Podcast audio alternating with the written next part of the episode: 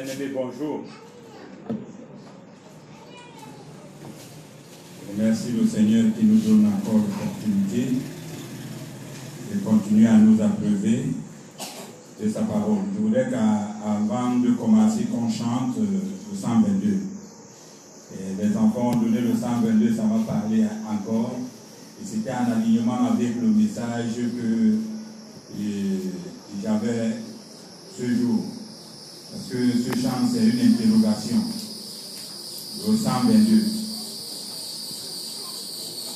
Si on peut se lever pour chanter ce, chant, même si c'est le premier couplet seulement. Parce que c'est un chant qui, est dansant. Je ne sais pas comme il faut chanter la joie qui est en moi. Comme il faut,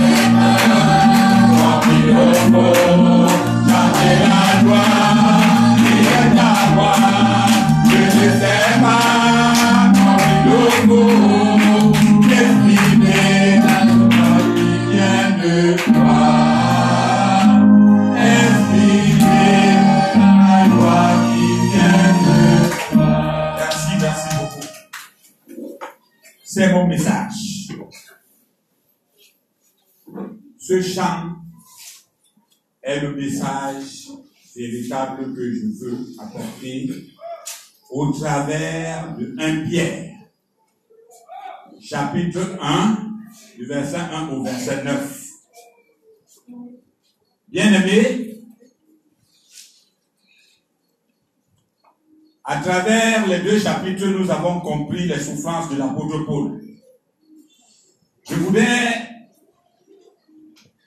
voir pourquoi l'apôtre Paul souffrait? Parce qu'en lisant 2 Corinthiens, il souffre à cause des mots que lui donne l'église de Corinthe. Mais c'est le diable qui est venu dans cette église lui mettre dans cette, dans cette euh, souffrance. Jusqu'à ce que les Corinthiens ont même chassé l'apôtre Paul. Et il souffrait du fait que l'église que lui-même il a fondée l'a rejeté pour accueillir ceux qui ne sont même pas à nommer. Alors, l'exhortation, c'est que c'est notre joie en tant que chrétien vient d'où ce chant nous donne la réponse. Parce que quand il dit pourquoi pleurer, pourquoi se lamenter, c'est parce qu'il y a une joie en lui qui ne peut pas se tarir malgré qu'il vit dans la persécution, malgré qu'il vit dans des situations difficiles.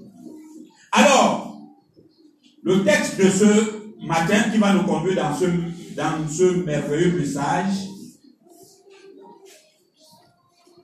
est le livre de 1 Pierre, du chapitre 1, à partir du chapitre 1, du verset 1 au verset 9. Je vais lire rapidement avant d'introduire. Pierre, apôtre de Jésus-Christ, à ceux qui sont étrangers et dispersés dans le pont, la Galatie, la Cappadoce, l'Asie et la Bithynie, et qui sont élus selon la préscience de Dieu le Père, par la sanctification de l'Esprit, afin qu'ils deviennent obéissants et qu'ils participent à l'aspersion du sang de Jésus-Christ, que la grâce et la paix vous soient multipliées. Béni soit Dieu, le Père de notre Seigneur Jésus-Christ, qui, selon sa grande miséricorde, nous a régénérés pour une espérance vivante par la résurrection de Jésus-Christ d'entre les morts, pour un héritage qui ne peut ni se corrompre, ni s'essuyer, ni se flétrir, il vous est réservé dans les cieux. À vous qui, par la puissance de Dieu, êtes gardés par la foi pour le salut prêt à être révélé dans les derniers temps. C'est là ce qui fait votre joie, quoique maintenant, puisqu'il le faut, vous soyez attristés pour un peu de temps par diverses épreuves, afin que l'épreuve de votre foi, plus précieuse que l'or périssable, qui cependant est éprouvé par le feu, ait pour résultat la louange, la gloire, l'honneur, lorsque Jésus-Christ apparaîtra. Vous l'aimez sans l'avoir vu, sans vous croyez en lui sans le voir encore. Vous réjouissant d'une joie merveilleuse et glorieuse, parce que vous obtiendrez le salut de vos âmes pour prix de votre foi. Amen. Voilà le texte. Très brièvement, le contexte de cette épître répond à, ce qu'il a dit dans le chapitre, le verset 1. Pierre écrit à des personnes qu'il connaît. Pierre, apôtre de Jésus-Christ, à ceux qui sont étrangers et dispersés dans le pont, la Galatie et ainsi de suite. Les personnes qui sont dispersées, ils ne sont pas dispersés parce qu'ils voulaient être dispersés. C'est la persécution qui les a touchés. Et ce sont les juifs, ces frères juifs qui ont cru au Seigneur Jésus et qui étaient persécutés à cause de leur foi en Jésus-Christ. C'est pourquoi ils se sont répandus partout. Souvenons-nous que le Seigneur leur avait dit qu'ils doivent rester à, Jérusalem jusqu'à ce que la puissance d'en haut leur soit, euh, ils soient revêtus de la puissance d'en haut pour être des témoins à Jérusalem, en Samarie et dans tous les confins de la terre.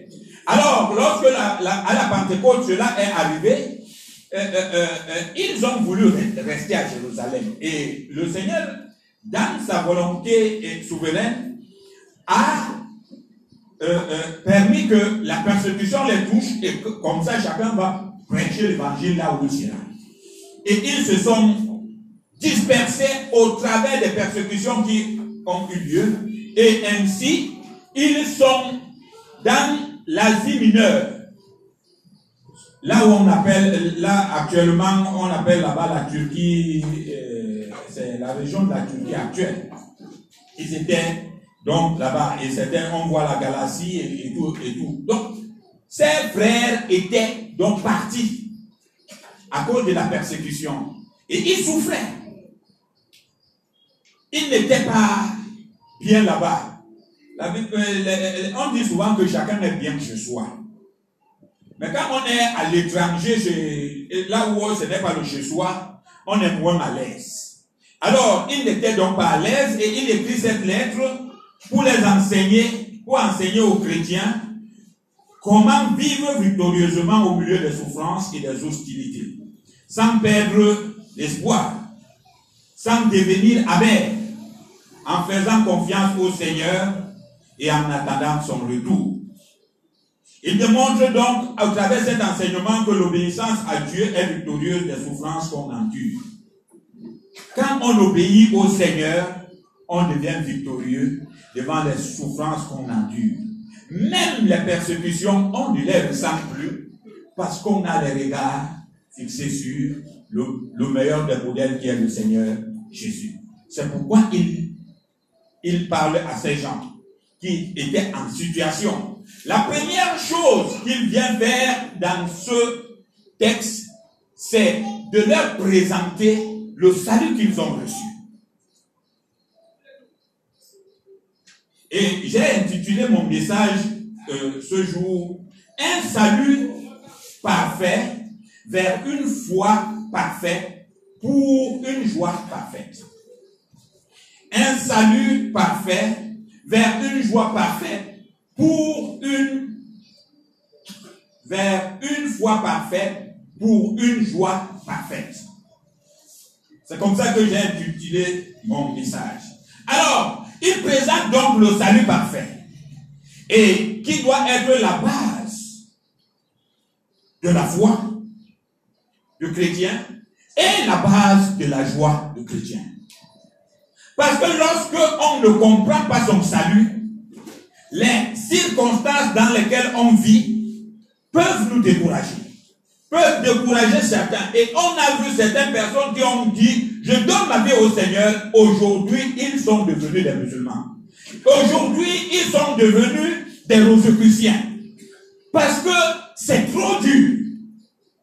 Parce que ils espéraient qu'à l'église, ils vont trouver l'amour. on va les aimer. Alors qu'à l'église, Dieu les a appelés à aimer plutôt. C'est eux qui doivent donner l'amour. Eux, ils attendaient que c'est les autres qui les aiment. Et comme ils n'ont pas trouvé ça, ça a raté, ça a capoté. Nous savons les situations dans lesquelles l'Église passe ces derniers temps. Frères et sœurs, le Covid-19 a frappé. Ces derniers temps, depuis mars ou bien euh, euh, février, nous avons vu des églises fermées. Il n'y avait plus de rassemblement. Donc les églises se retrouvaient comme ceci. Chacun chez soi. Comment Parce que tu ne verras pas ton frère pour venir te lire la Bible ou bien pour te prêcher. N'est-ce pas On s'est retrouvé dans une situation comme ce, ceci. Et en plus de ça, l'argent se fait rare. Maintenant, d'autres ne prêchent, ne prêchent même plus l'évangile. Parce qu'il y a le Covid de peur de contracter la maladie ou bien de peur d'entrer quelque part, on déverse de l'eau. De l'eau. Ils ne peuvent plus contacter et, prêcher l'évangile. C'est là exactement la situation. L'apôtre Paul dit, euh, Pierre dit que lorsqu'on comprend, on a une bonne connaissance de notre salut, nous avons une foi forte et notre joie ne dépend pas des circonstances extérieures, elle dépend de ce salut que nous avons reçu. On ne peut donc pas abandonner. On ne peut donc pas se décourager. On ne peut pas pleurer et se lamenter à cause des souffrances qui nous sont apportées à cause de Christ. Amen, amen. C'est pourquoi il nous donne dans le verset 2 ce qu'est notre salut.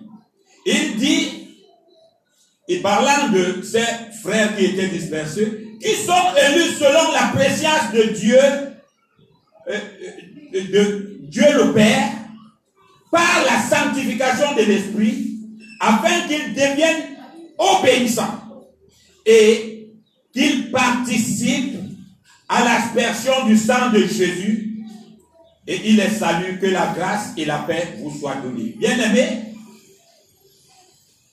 il montre ici que le salut, notre salut est parfait à cause de son auteur.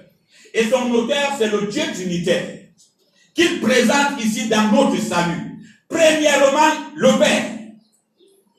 Il dit, ce que le Père a fait dans la Trinité, c'est une unité indivisible.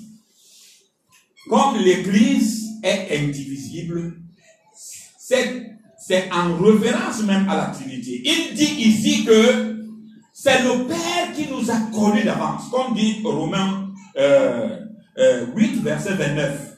Ceux qu'il a connus d'avance, il les a prédestinés. Il parle comme ça. Ça veut dire que avant même que nous venions sur cette terre, nous devons savoir que Dieu nous avait même déjà connus. Notre vie n'est pas une nouvelle chose devant Dieu. Pour, parce qu'il y a certaines personnes qui croient que leur salut dépend d'eux.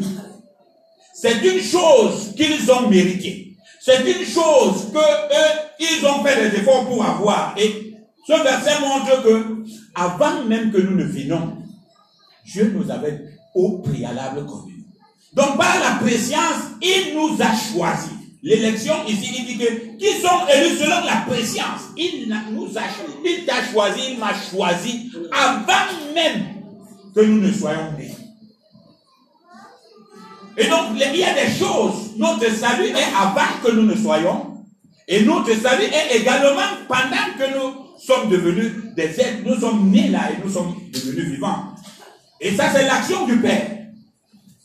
L'élection, la préscience, la prédestination même, comme dit Romains 8, à partir du verset 29 au verset 30. Dieu l'a fait bien avant. Ça, ne commence pas au jour que nous avons rencontré Christ et donné notre vie à Christ. Il dit ensuite par la sanctification de l'esprit afin qu'il devienne obéissant. Et il dit que le Saint-Esprit nous a mis à part pour ce salut. Pour que nous devenions obéissants. Le Saint-Esprit, l'action du Saint-Esprit dans, dans ce salut, c'est qu'il nous a mis à part. Nous étions mélangés dans un dans un melting pot. Il nous a choisi, le Père nous a choisi, le Saint-Esprit nous a mis à part. Comment il le fait? Il nous a rendus capables d'obéir à Dieu. Il nous rend capables de venir à Christ par son, pour son œuvre à la croix. C'est le Saint-Esprit qui nous rend capables. En l'occurrence, Jean 16, au verset 8 dit, et quand le Saint-Esprit sera venu, il convaincra le monde en ce qui concerne le péché, la justice et le jugement.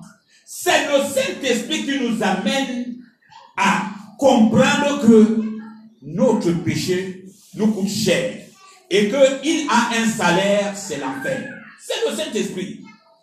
Mais il utilise toujours et principalement l'action, euh, euh, euh, les Écritures.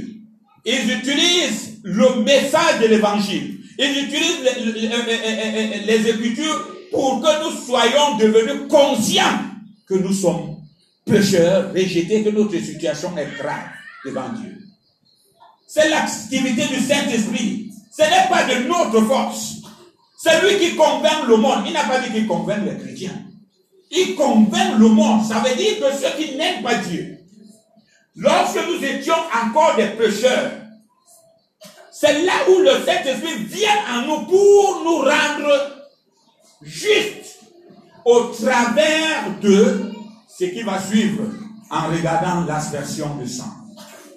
Donc, bien aimé, c'est l'action du Saint-Esprit qui nous rend capables d'obéir à Dieu, nous rend capables de venir à Christ pour son œuvre à la croix. La Bible, Ephésiens 6, verset 17 dit, prenez aussi le casque du salut et l'épée de l'esprit qui est la parole de Dieu. Le casque du salut, c'est la parole de Dieu. C'est l'instrument qu'il utilise pour nous, nous amener à cette conviction, bien aimé. Alors, donc j'ai les deux étapes qui sont déjà franchies.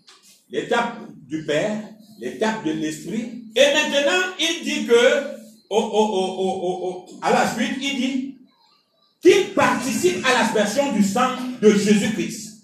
Quand on entend le nom participe à l'aspersion, l'aspersion c'est quoi? Aspersion, c'est comme les catholiques font. Quand le, prêtre entre, il fait, avec son, son affaire là, il fait comme ça. Il vous asperge l'eau. Et dit que nous sommes participants de cette aspersion. Et ça évoque ce qui se passait dans le temple, dans le temple, le temple avec les sacrifices des animaux.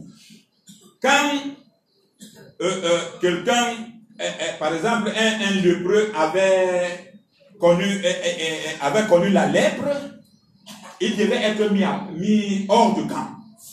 Alors, c'est le sacrificateur qui avait le devoir de constater que celui-ci est guéri et d'assurer sa purification. Et il apportait deux oiseaux. Et un oiseau, les oiseaux purs, un oiseau qu'on devait euh, euh, euh, immoler, prendre du sang, mélanger avec l'hysope, avec un tissu quelconque. Lévitique nous, nous montre ça un peu, un peu bien. Et avec, avec ce, cet arbre de l'hysope, il mettait, il plongeait donc ça dans euh, ce mélange de sang et de, cette eau de purification et il l'aspergeait sur, sur celui-ci pour le déclarer pur. Il devait, en ce moment, quand il est déclaré pur par le sacrificateur, il pouvait donc réintégrer euh, l'assemblée. Et cela nous est donné également plus clairement le rôle du sang de Christ même dans euh, la purification de l'homme.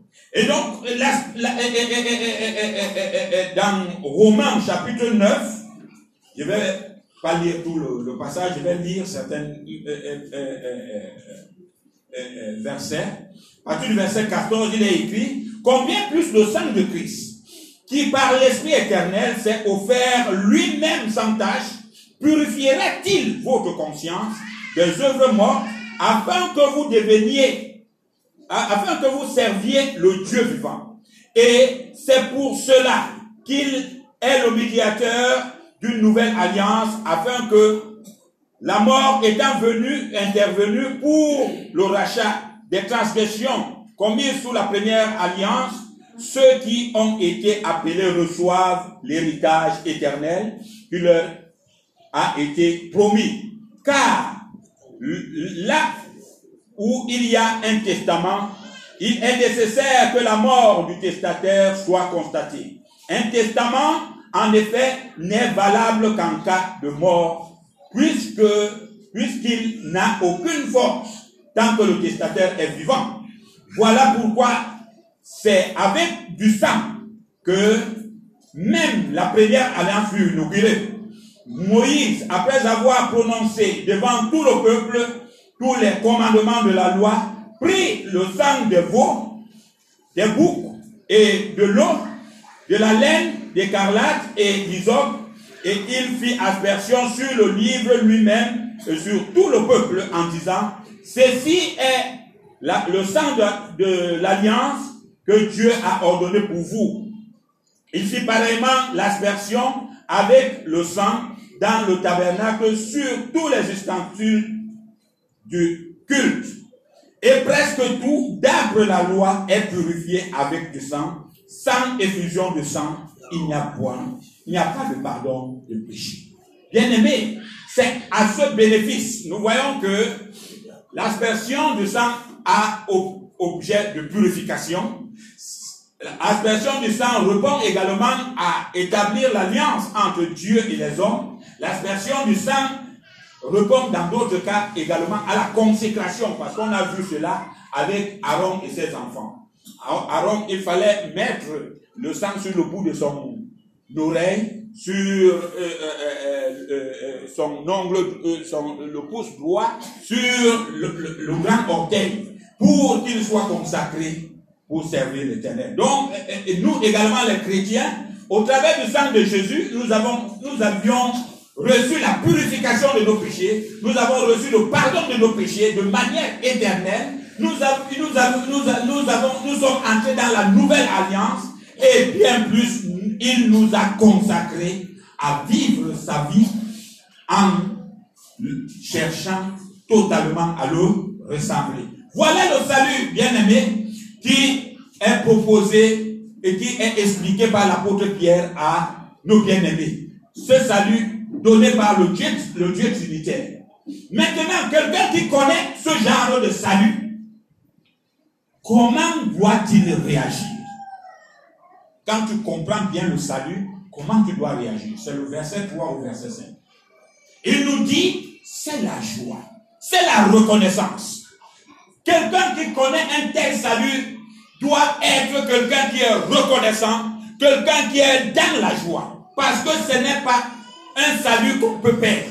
Parce que ce n'est pas un salut qui peut être flétri. Parce que ce n'est pas un salut qui est donné par un homme pour qu'il soit euh, euh, euh, un jour retranché. C'est l'occasion de comprendre même que nous avons même pleinement l'assurance de, ces choses que Dieu nous a données. C'est l'assurance même de chrétien en voyant ce, grand salut. Parce que son auteur, c'est Dieu lui-même, le souverain maître de l'univers. C'est lui qui est l'auteur de ce salut. Alors, la joie du croyant découlant du salut doit arriver à sa perfection. C'est le, le sous-titre que j'ai donné en regardant les bienfaits ou bien les bénédictions liées à ce salut parfait, la joie du, croyant doit éclater. C'est pourquoi il dit, il dit dans le verset 3 au verset 4, au verset 5, Béni soit Dieu, le Père de notre Seigneur Jésus-Christ, qui selon sa grande miséricorde nous a régénérés pour une espérance vivante. Par la résurrection de Jésus-Christ d'entre les morts pour un héritage qui ne peut ni se, ni se corrompre, ni se souiller, ni se flétrir. Il vous est réservé dans les cieux. À vous qui, par la puissance de Dieu, êtes gardés par la foi pour le salut prêt à être révélé dans les derniers temps. Bien-aimés, Voilà les promesses, voilà les choses que Dieu nous a fait bénéficier au travers de ce grand salut. Il montre que nous sommes bénéficiaires au travers de la résurrection du Seigneur Jésus-Christ de la nouvelle naissance. Si le Seigneur ne mourait pas à la croix, s'il ne ressuscitait pas, personne ne serait né de nouveau. C'est ce qu'il est en train de dire. C'est grâce à la résurrection que nous pouvons avoir l'espérance, une espérance vivante. Une espérance qui nous est réservée dans les cieux. La vie éternelle que nous espérons ne pouvait venir que parce que n'a sa certitude que à cause de ce que Christ est mort, mais bien plus, il est ressuscité. L'apôtre Paul dit dans 1 Corinthiens 15 que si Christ n'est pas ressuscité, notre foi est donc vaine. Mangeons, buvons, comme tous les mondains. Ça ne sert à rien de venir ici, bien aimé. Donc, en regardant ce salut, qui nous, nous donne une place de joie, une vie bien plus meilleure, une vie permanente, une vie éternelle à côté de notre Dieu, le Dieu souverain, nous pouvons être en joie. Nous pouvons éclater en reconnaissance, en bénissant le nom du Seigneur, en célébrant le nom du Seigneur, en portant des éloges à ce, à ce Dieu.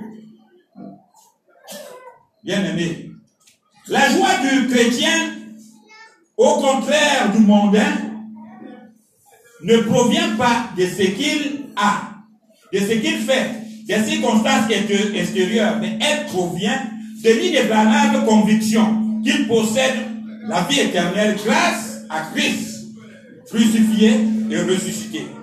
Sa pleine et parfaite réalisation aura lieu au ciel.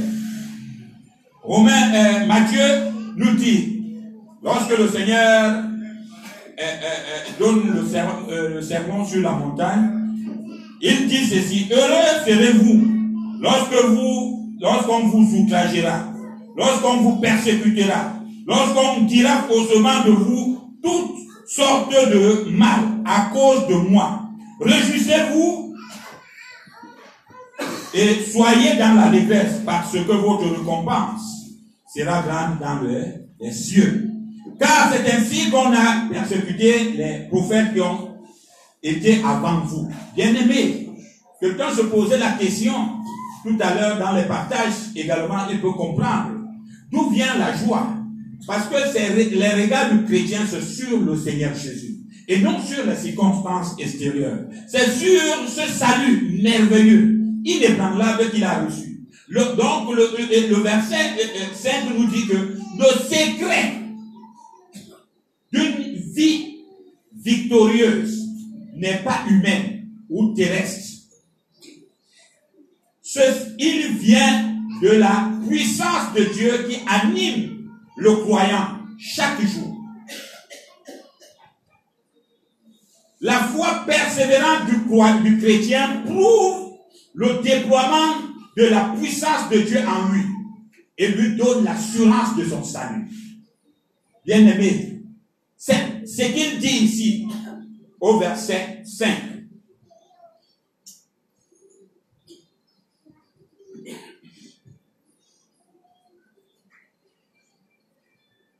À vous qui, par la puissance de Dieu, êtes gardés par la foi. Dieu, un chrétien qui a une petite foi, bénéficie vraiment de la puissance de Dieu. Parce que cette puissance vient sur le croyant au travers du Saint-Esprit. Et quand le Saint-Esprit est présent chez un chrétien et qu'il est en faible quantité, ce, ce chrétien devient faible.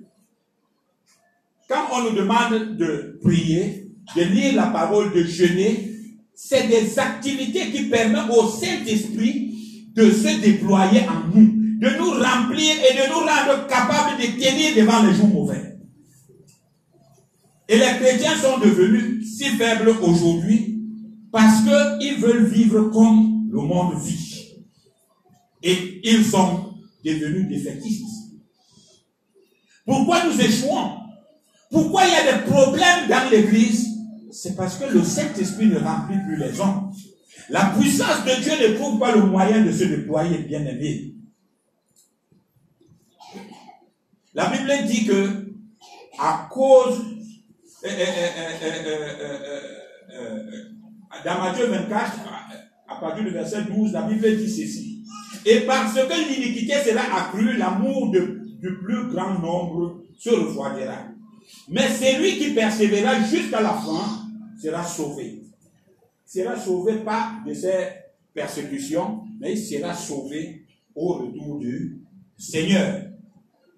Donc, les, persécutions ne, ne, ne, permettent pas à ce que nous perdons notre joie. Le croyant doit bénir Dieu pour le salut qu'il a reçu. Et Dieu, quand nous, nous le bénissons, Dieu écoute. Et Dieu nous met un trésor au ciel. Malachie 3, verset 16 dit, alors ceux qui craignent l'Éternel se parlaient l'un l'autre. L'Éternel fut attentif et il écouta. Et un livre de souvenirs fut écrit devant lui pour ceux qui craignent l'Éternel et qui honorent son nom. Ils se parlaient. L'autre raconte comment Dieu est bon. L'autre dit Dieu est amour, le Dieu est fait dans notre vie. Ils se parlent entre eux, mais ils ne savent pas ce qui se passe au-delà de ce qu'ils parlent un livre de souvenirs est ouvert, on écrit cette louange, cette reconnaissance dans leur livre. Le jour où nous, ils partiront rencontrer Christ, il prouvera que leur carquois était rempli. Ils auront un trésor au ciel à cause de cela, bien aimé. Donc, l'apôtre Pierre encourage donc ses frères au travers de ces, de ces versets, de ces, ces, ces versets, à ne pas se décourager devant les persécutions. C'est pourquoi au verset 6, que j'ai, à partir du verset 6 au verset 9, que j'ai intitulé Une bénédiction particulière cachée dans les épreuves. Une bénédiction particulière cachée dans les épreuves, dans les difficultés, dans les persécutions. Il y a une bénédiction particulière qui est cachée là-bas et qui est conforme au plan de Dieu pour le croyant. Amener notre foi à la perfection et nous amener à une joie parfaite. Voilà la bénédiction. Les épreuves construisent quelque chose en nous. Les difficultés liées à la vie chrétienne, parce que nous aimons Christ, construisent quelque chose dans notre vie. Mais si quelqu'un s'épargne de ces difficultés, allez sur le terrain et on vous insulte. C'est une bénédiction. C'est ce que le Seigneur dit, soyez dans la détresse. À cause de Christ, dans votre famille, on vous a rejeté. On ne vous visite plus. Ce n'est pas à cause de ce que vous êtes méchant, mais c'est à cause de Christ que certaines personnes ne vous visitent plus. Parce que vous avez dit oui au Christ. Certaines personnes ne, vous n'êtes plus leur ami. Il dit soyez dans la détresse. Mais combien de chrétiens comprennent cela? Ils trouvent que c'est un malheur d'être comme ça. Bien aimé, il dit donc au verset 6, c'est là ce qui est votre joie Quoique maintenant, puisqu'il le faut, vous soyez attristés pour peu de temps par diverses épreuves. Pour peu de temps, bien sûr. Pas pour beaucoup de temps, pour peu de temps seulement. Et le temps qui nous reste à passer avec le Seigneur est indéfiniment incomparable avec le temps de souffrance que nous avons. Il y a beaucoup de gens qui sont venus à Christ parce qu'ils voulaient la guérison, parce qu'ils voulaient le mariage, parce qu'ils voulaient les, les, richesses, afin que leur souffrance cesse. Et ils ont raté le salut parce que ce salut incorpore également comme une bénédiction des souffrances. Il faut que nous disons cela aux hommes qui veulent venir à Christ, que ce ne sera pas le chocolat, L'apôtre Pierre dit, ce que vous, vous avez là-bas, c'est dans le plan de Dieu et ça construit votre foi. Ça purifie votre foi, ça rend votre foi parfaite. C'est ce qu'il dit tout simplement. Il dit que l'or, l'or, quand on l'extrait de la terre, il a encore des impurités. Et le chrétien, quand il naît de nouveau, il n'est pas parfait. Le chrétien, quand il est de nouveau, il n'est pas parfait. Il a besoin d'aller vers la perfection, donc à la ressemblance du Seigneur Jésus. Il n'est pas parfait, il a encore des péchés qu'il n'a pas encore abandonnés. Et le Seigneur utilise les épreuves et ses difficultés pour le discipliner, pour le rendre encore plus pur. Pour l'amener à la ressemblance de lui-même, le Seigneur. Alors il a dit, c'est ça. Ne vous plaignez pas. Parce que les, chrétiens aujourd'hui se plaignent souvent même plus que les, les non-croyants.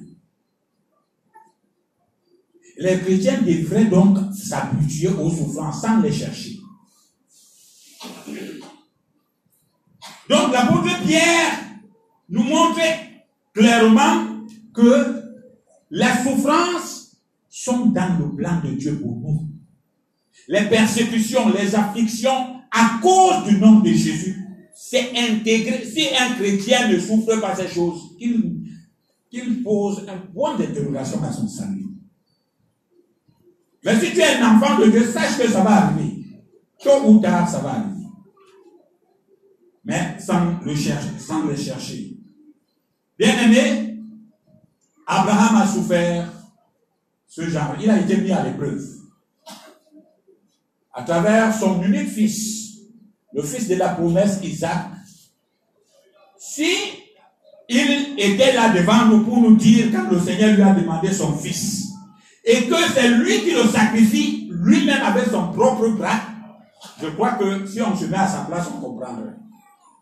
Certains moi j'ai dit, si j'étais Abraham, je crois que je ne devais pas réussir probablement. Mais je comprends tout simplement que ce n'est pas sa puissance qui l'a conduit à ça. Le Seigneur l'avait préparé. La puissance de Dieu agissait en lui. Et c'est la puissance cette puissance qui nous rend victorieux, frères et sœurs. Sans elle, nous, nous allons succomber.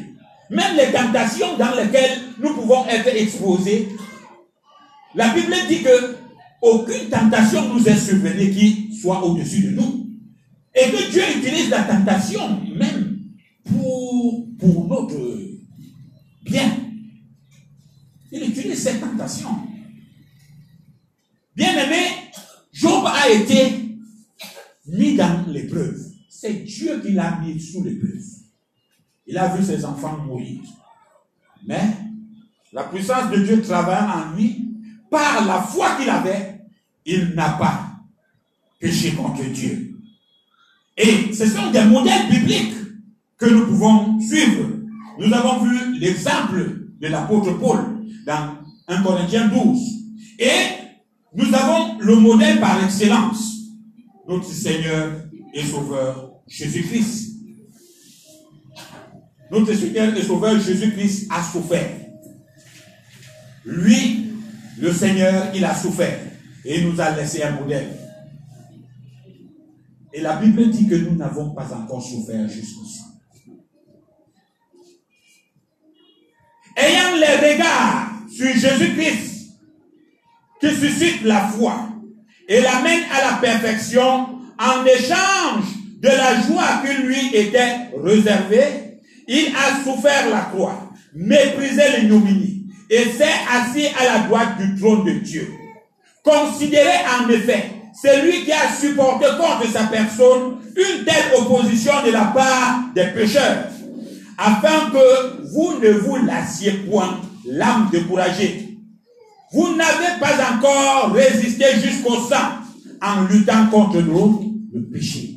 Voilà l'exhortation qui nous est adressée devant les difficultés. Nous savons que notre communauté, je ne sais pas si notre communauté est bien accueillie dans ce quartier. Mais pourquoi partons-nous d'ici Si on était bien accueillis dans ce quartier, bien aimé, nous avons un défi. Et nous devons faire comme répondre à cette exhortation par une attitude qui regarde le Seigneur Jésus pour cela. Parce que d'ici janvier, nous devons quitter ces lieux. Et nous ne trouvons même pas déjà le, euh, euh, un local. C'est quelque chose qui trouble les cœurs, n'est-ce pas?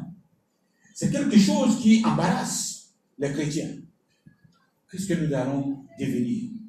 Et si nous ne trouvions même pas la place, alors que le délai va expirer, qu'allons-nous devenir? Notre foi va s'arrêter là? Non.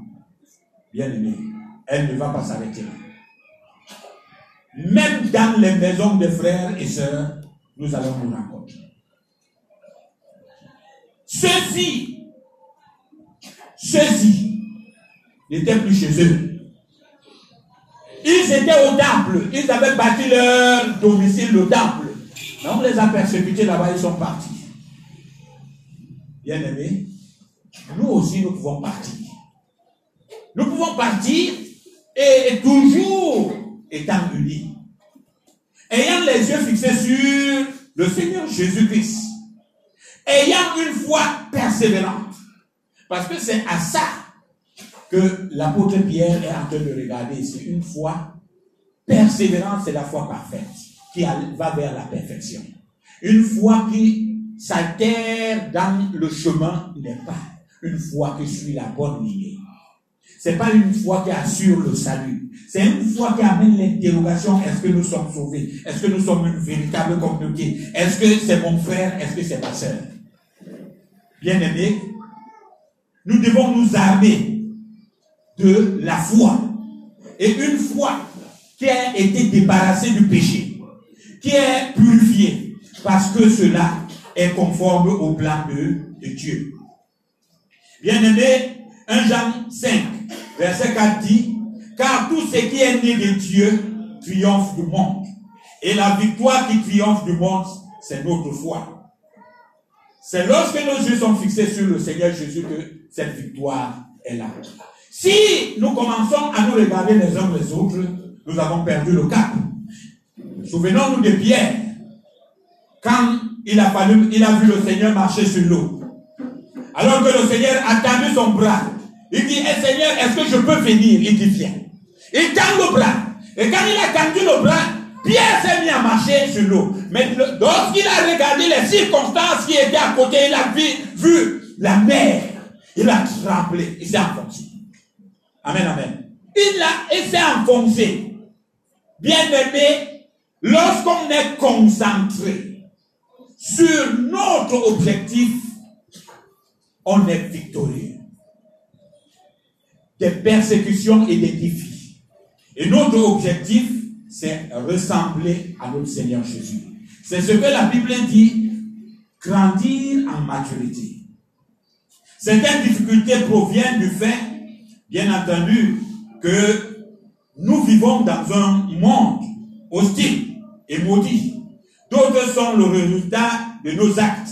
D'autres encore sont envoyés par Dieu pour nous discipliner et, nous former.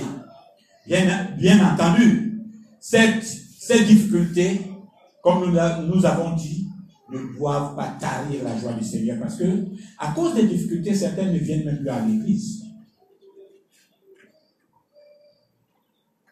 Un petit rhume, même si ce n'est pas à cause du Seigneur que le rhume est là, mais ils sont devenus si faibles que même le rhume empêche quelqu'un, comme disait le pasteur, de venir à l'église. Avec la peur de Covid, d'autres ont complètement dit bye bye à l'église jusqu'à ce qu'ils sentent qu'il y a un vaccin déjà. Ils ne croient pas au Seigneur. Ce que nous pouvons retenir en définitive à travers cette prédication, c'est que nous, d'après Dégimoc, nos chrétiens devaient s'attendre aux souffrances sans les chercher ou les provoquer. Reconnaître que Dieu a les bons objectifs pour nous à travers les souffrances se réjouir et refuser de se plaindre, sachant que Dieu est à l'œuvre. Réagir comme Christ le ferait devant les hostilités, devant ses souffrances. Se confier dans la personne de Dieu qui nous aide à trouver le côté positif de ces choses. Le chrétien sait qu'un jour ou l'autre, il devra souffrir. Son désir est de réagir d'une manière qui plaise à Dieu, qui le fasse grandir spirituellement. Donc, une bonne compréhension du sens de, de la souffrance qu'on endure à cause de Christ est une bonne dose pour une bonne conduite du chrétien devant le monde hostile. Que Dieu nous bénisse. C'est lui qui est en Jésus. Une pleine confiance, jamais ne chancelle plus